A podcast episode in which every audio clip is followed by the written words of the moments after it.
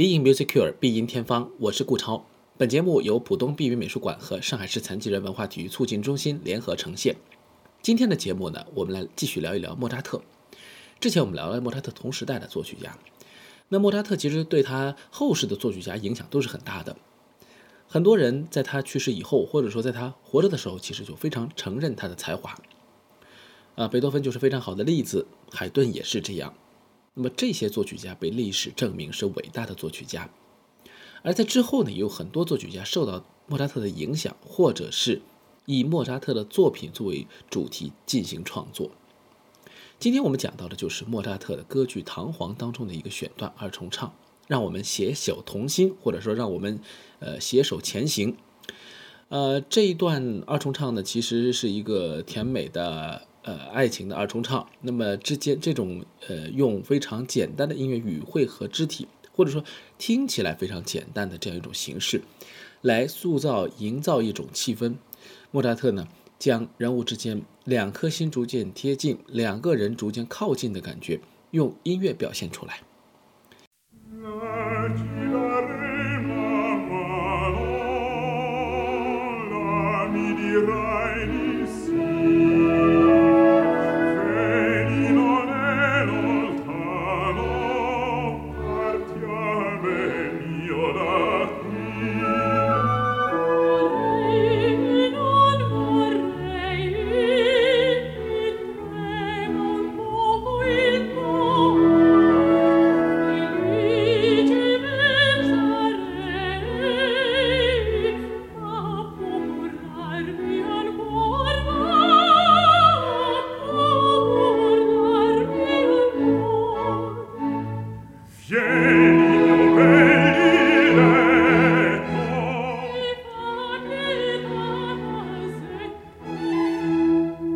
那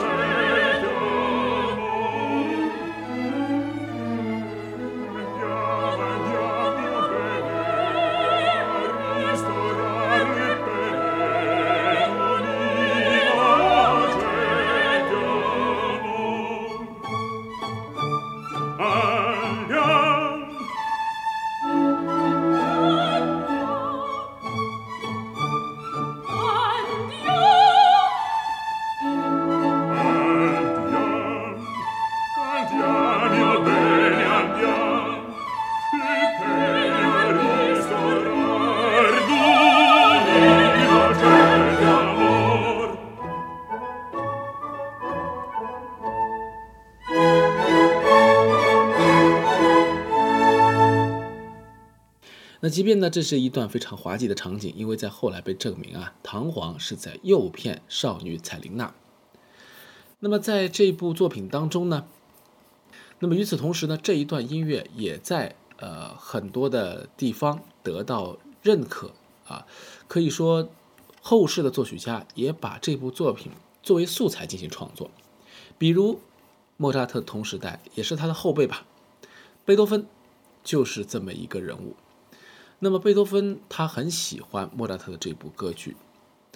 于是呢就根据这部歌剧的这一段二重唱，创作了一段管乐的重奏作品。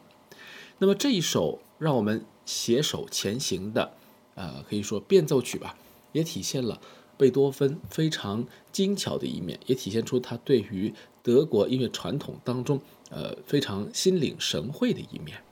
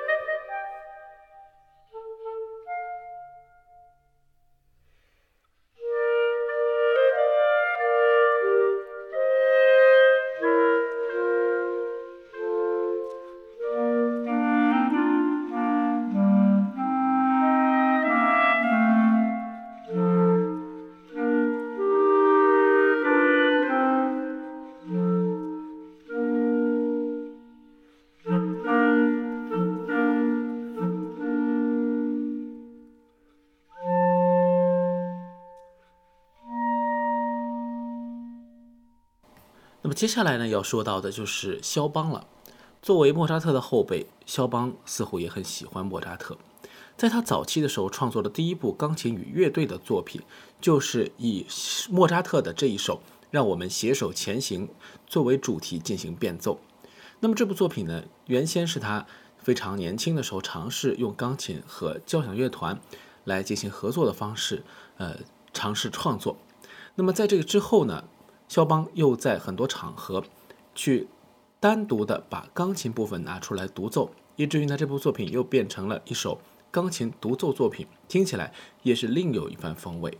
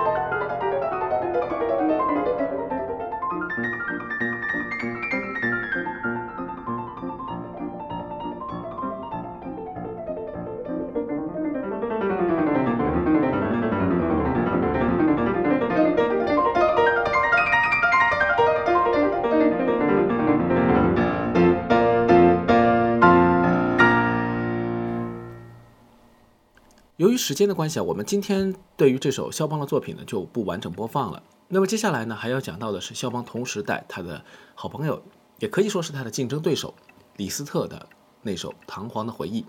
那么这首兼具着极高的演奏技巧的作品，也同样以莫扎特的歌剧《唐璜》作为主题。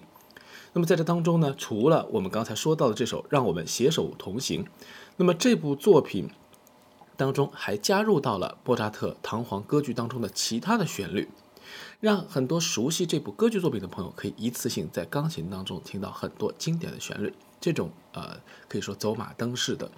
呃一种再现的方式呢，可以也是让人们啊耳目一新，而且呢同时又能够有所怀旧。当然，李斯特瞠目结舌的这个钢琴演奏技艺的安排，可以说比起肖邦那部作品来说，更多了呃几分他自己炫技啊，或者说意图表现的这样一种强烈的愿望。不同的音乐，不同的时代，呃，带有同样的一个出发点，给我们带来的感受是完全不一样的。但这种细腻，也只有会心一听的人才会明白。有机会可以拿出这些作品的全部的原版来欣赏一下，相信会有更多的感受。这就是今天的 Being Music Cure，我们下期节目再见。